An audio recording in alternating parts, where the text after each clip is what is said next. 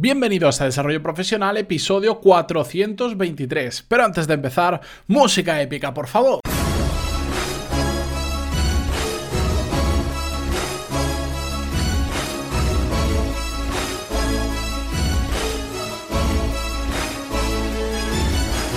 Muy buenos días a todos y bienvenidos un martes más a Desarrollo Profesional, el podcast donde hablamos sobre todas las técnicas, habilidades, estrategias y trucos necesarios para mejorar cada día en nuestro trabajo. Hoy comenzamos, ahora sí que sí, la serie de negociar tu sueldo. La semana pasada, el martes pasado, si recordáis, os hice la presentación de lo que iba a ser la serie y os hablé de los diferentes puntos que íbamos a tratar. Porque se llama serie porque todos los martes durante seis semanas vamos a tratar diferentes aspectos que tenemos que tener en cuenta a la hora de negociar nuestro sueldo. Y hoy en concreto, en la primera parte, vamos a ver cuándo es el mejor momento para sentarnos a negociar nuestro sueldo. Y es que he querido empezar por este punto porque veo muy a menudo varios errores que son muy comunes. El primero de ellos es que eh, nos sentamos a negociar simplemente a veces porque no estamos a gusto con la empresa. Entonces creemos que si sacamos un mejor sueldo, que ahí viene otro error, pero bueno, ya entraremos en eso, creemos que por más dinero que tengamos, pues nos hará más feliz o nos hará más llevadero el estar en esa empresa. Y este es un gran error porque aunque nos salga bien y consigamos un mejor sueldo, vamos a seguir estando trabajando en una empresa que realmente no estamos a gusto, si ese es el caso. Y encima, a mejor sueldo tengamos, pues ya va a ser una nueva excusa o una razón más potente para no irnos de esa empresa. Así que digamos que estaríamos cavando nuestra propia fosa, nuestra propia tumba y va a ser peor el arreglo que hemos hecho que la solución correcta, que es buscar otro trabajo, porque no estamos a gusto. Al final, ya sabéis, lo, he dicho de veces, bueno, cientos, estamos eh, trabajando 8 o 10 horas al día, mejor estar en un sitio en el que estemos a gusto que en uno que no nos gusta nada, porque si no, al final es una pequeña cárcel que nos hemos creado y que en gran medida tenemos oportunidad de cambiarlo, pues hagámoslo y nos sigamos en ella. Otro de los errores comunes es intentar negociar nuestro sueldo en cualquier momento, solo pensando en nosotros mismos, en que no estamos a gusto, en que creemos que tenemos que tener una mejor remuneración o lo que sea, y decimos, ah, pues me voy a sentar y voy a negociar con mi jefe. Ese es un error que de hecho hoy vamos a hablar sobre él porque no estamos teniendo en cuenta, digamos, los tempos de las cosas, el, momento adecuado para negociarlo. Que alguien puede decir, bueno, el momento adecuado es cuando mi jefe tiene un buen día. Bueno, es un aspecto a tener en cuenta, como vamos a ver hoy, pero hay muchos otros que tenemos que, tener en cuenta y que estudiarlos, porque si no, nos puede salir el tiro por la culata. Vamos a verlos directamente. ¿Cuándo negociar nuestro sueldo? Hay tres factores que yo he querido destacar, que me parecen los más importantes a la hora de pensar en ese momento adecuado para negociar nuestro sueldo. El primero de ellos es que tenemos que entender que nos tenemos que sentar a negociar cuando existe un desequilibrio entre lo que aportamos y lo que recibimos a cambio. ¿A qué me refiero con un desequilibrio? Bueno, pues si nosotros, por ejemplo, aportamos mucho trabajo, podemos aportar una calidad de trabajo muy superior a lo que se esperaba, podemos tener mucha más responsabilidad respecto a lo que estamos recibiendo a cambio. Puede ser también, que esto se da muy a menudo, es que estemos haciendo cosas mucho más allá de nuestras funciones, simplemente pues por la experiencia que tenemos, hacemos cosas que igual no estaba previsto y al final las terminamos haciendo, incluso ah, fuera del horario laboral de nuestro trabajo, como por ejemplo imaginar una persona que sabe hablar coreano y resulta que hay un cliente en la empresa que es coreano y prefiere tener eh, relacionarse con la empresa con alguien que hable su mismo idioma y no estar con traductores o hablando en inglés, bueno, pues como tú sabes ese idioma que es en España por lo menos difícilmente encontrable, no es como el inglés, el italiano o el francés, bueno, pues a ti te toca tener, llevar esa relación con ese cliente, estar hablando a menudo y es algo que no está en tu función porque igual tú haces cualquier otra cosa, pero es un valor que estás aportando a la empresa difícilmente encontrable en otras personas y que está desequilibrando un poco la balanza entre lo que tú haces y lo que recibes. O también puede ser, por ejemplo, que tengas una disponibilidad horaria o geográfica que pocas personas puedan tener y eso hace que cuando haya algún evento en el extranjero o cuando haya que estar un fin de semana o cualquier cosa, seas tú siempre el que vas. Que no quiere decir que lo hagas a mala gana o buena gana, simplemente que sucede así, que aportas más por ese motivo. Es muy fácil, hay personas que simplemente porque tienen familia o porque no quieren, cumplen su horario y ya está. Y hay otras personas pues que mm, están solteras, les gusta ver mundo y cada vez que hay una cosa así pues lo hacen ellos porque no tienen problema o porque lo ven también como una oportunidad para coger más experiencia o más peso dentro de la empresa.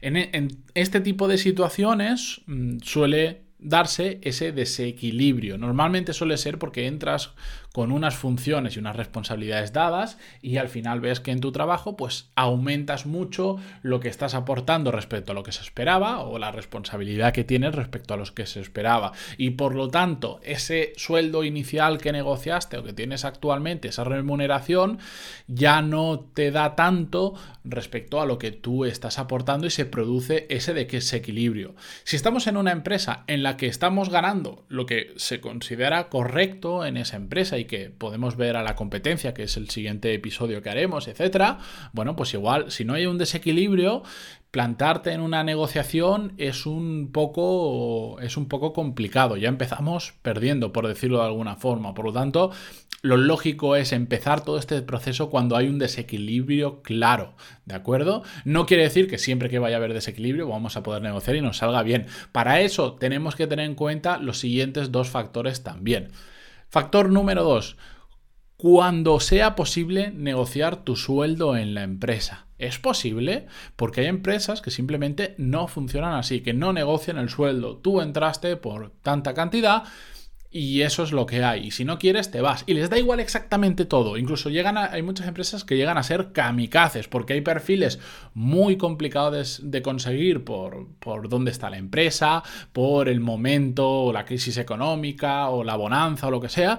Y son kamikazes y les da igual. Si no te gusta tu sueldo, te vas y ya conseguiré otro. Me cueste más o me cueste menos. Así que hay que tener en cuenta eso. La empresa negocia sueldos con empleados, está en posición de negociar o no negocia con nada. Hay otras empresas, por ejemplo, que suelen darse en empresas más grandes y más burocratizadas, que tienen más controlado todos estos temas, que utilizan bandas salariales. Para los que no los conocéis, las bandas salariales, pues lo que va diciendo es, por ejemplo, para este puesto determinado, la gente puede cobrar por poner cifras aleatorias, entre 20 y 25 mil euros brutos anuales. Ahí, entre esa cifra, entre 20 y 25, es donde se da la negociación inicial y es el margen que le dejan a la persona eh, que está reclutando, que está seleccionando personal, para negociar, para traer al mejor talento posible. ¿De acuerdo? Pero no te puedes salir de esa banda salarial. Entonces, si tú, ¿dónde estás tú respecto a esa banda? Si tú estás en el tope, estás en 24 o estás en 25.000, por más que haya motivos de desequilibrio, por más que la empresa sí que negocie, si tú ya estás en el tope de la banda salarial, no hay forma de negociar eh, tu sueldo porque la empresa simplemente por su funcionamiento no lo permite. De hecho, si la empresa lo permitiera, las bandas salariales se van al, garete, pues no tiene ningún sentido tenerlas si después nos las vamos a saltar. Otra cosa es que dijera, mira, no te puedo aumentar el sueldo en tu banda salarial, pero sí te puedo aumentar de posición y por lo tanto entras en una banda salarial diferente que está entre los 25 y los 35. Y entonces ahí ya tienes margen, pero esa carambola, bueno, perfecto, si se da esa situación, si la empresa lo permite, perfecto, pero tengamos en cuenta que si no hay posibilidad de ascender, o de coger otro puesto donde la banda salarial aumente, nosotros eh, no vamos a poder negociar si ya estamos en el tope. En cambio, si estamos en la parte baja, si estamos en 20, 21, pues sabemos que tenemos esos 5 eh, o 4 mil euros de margen que se pudiera dar para negociarlo. Hay otras empresas, estas son las que menos, os voy a poner un caso extremo para bien, como Buffer, que es una empresa de gestión de contenido en redes sociales, que directamente tiene, su, tiene una calculadora a la que vosotros mismos ahora podéis acceder. Os voy a dejar en las notas del programa eh, la calculadora, por ejemplo, que te enseña los cuatro factores que Buffer tiene en cuenta para asignarte un sueldo. Y si tú quieres entrar a trabajar con ellos, ahora podrías meterte y decir, mira, pues yo tengo este perfil, eh, tengo esta experiencia, tal, tal, tal, y te va a decir el sueldo que vas a tener. Y no hay margen de negociación, ninguno, ninguno. Ellos funcionan así y de hecho son súper transparentes, no solo en sueldo, sino en todo lo que hacen en la empresa y ellos han decidido funcionar de esa forma. La fórmula que tienen ahora que tiene cuatro elementos ha ido cambiando con el tiempo. De hecho, si lo, este episodio lo escucháis más allá de cuando lo he publicado, de ahora en agosto, bueno, pues igual hasta la fórmula cambia, ya no son cuatro elementos, son cinco, son tres. Pero para que veáis, en una empresa de esta forma,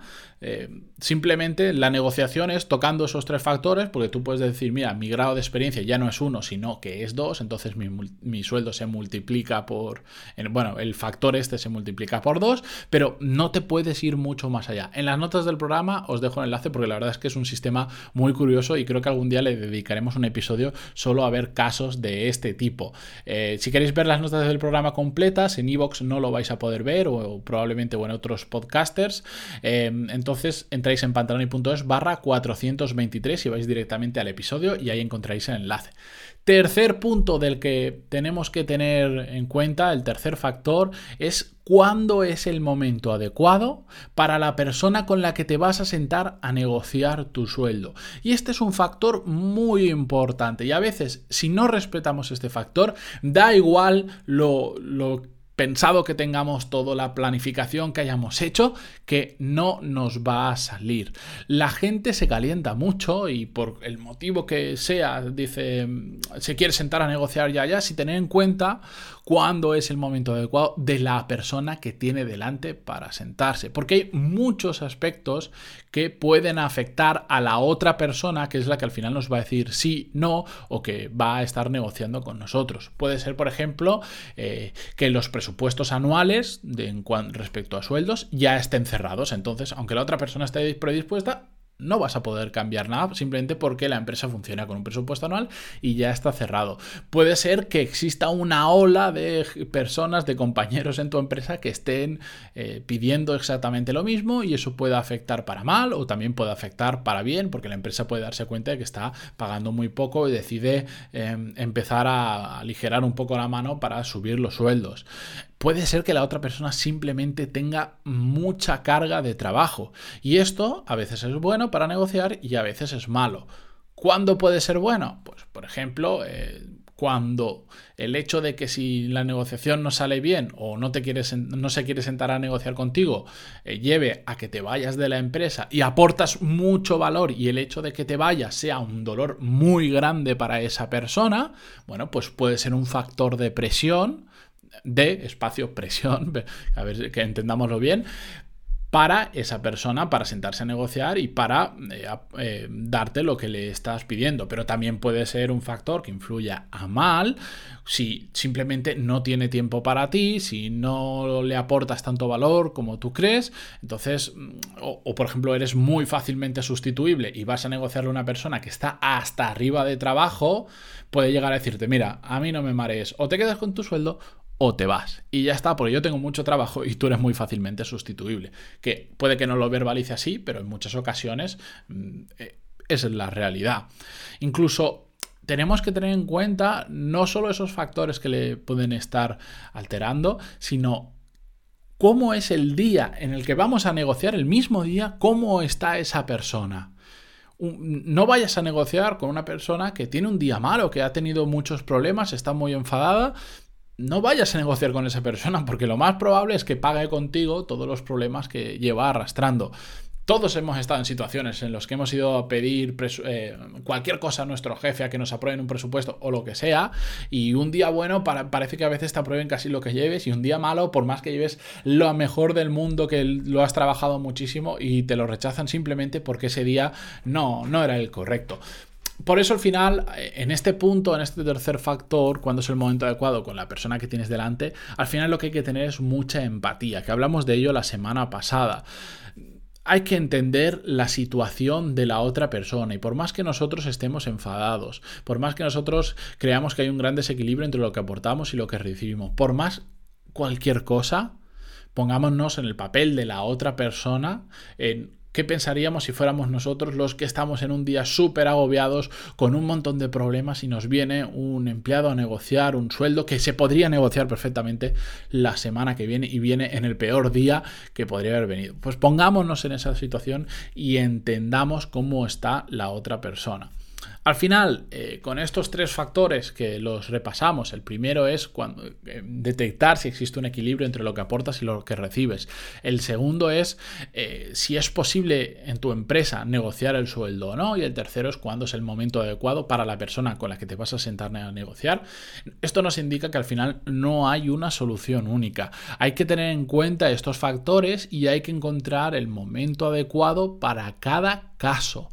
Ojalá os pudiera dar una receta que os dijera A, B, C y ya tenéis la solución, pero no es así. Cada empresa es un mundo, cada persona es un mundo, porque cada uno aportamos cosas diferentes en mayor o en menor medida. Así que simplemente tened en cuenta estos tres puntos antes de ir como kamikazes a negociar el sueldo.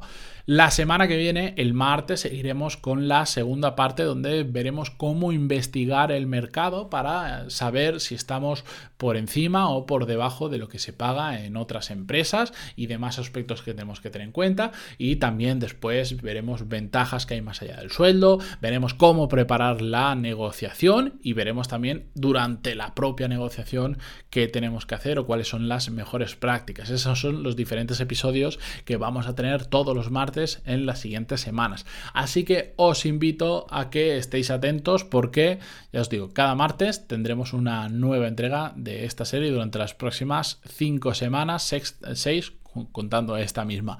Si os ha gustado esta serie, si os gusta este episodio, ya sabéis que se valora muchísimo que dejéis un me gusta en iVoox, una reseña en iTunes, se agradece muchísimo. Y ya sabéis que en pantaloni.es además tenéis todos esos cursos de habilidades profesionales y de management para aprender a mejorar como profesionales, sobre todo los que os enfrentáis a nuevos retos profesionales y lo que habéis estudiado en la universidad ya no vale como valía antes porque no habéis gestionado equipos, no sois productivos, no habéis gestionado personas, no habéis gestionado proyectos, pues ahí en pantaloni.es tenéis todo lo necesario para solucionar ese tipo de, situaciones. Y además tenéis una, eh, cuatro clases gratuitas para ver cómo funciona desde dentro. Dicho esto, yo me despido hasta mañana que volvemos con un nuevo episodio. Adiós.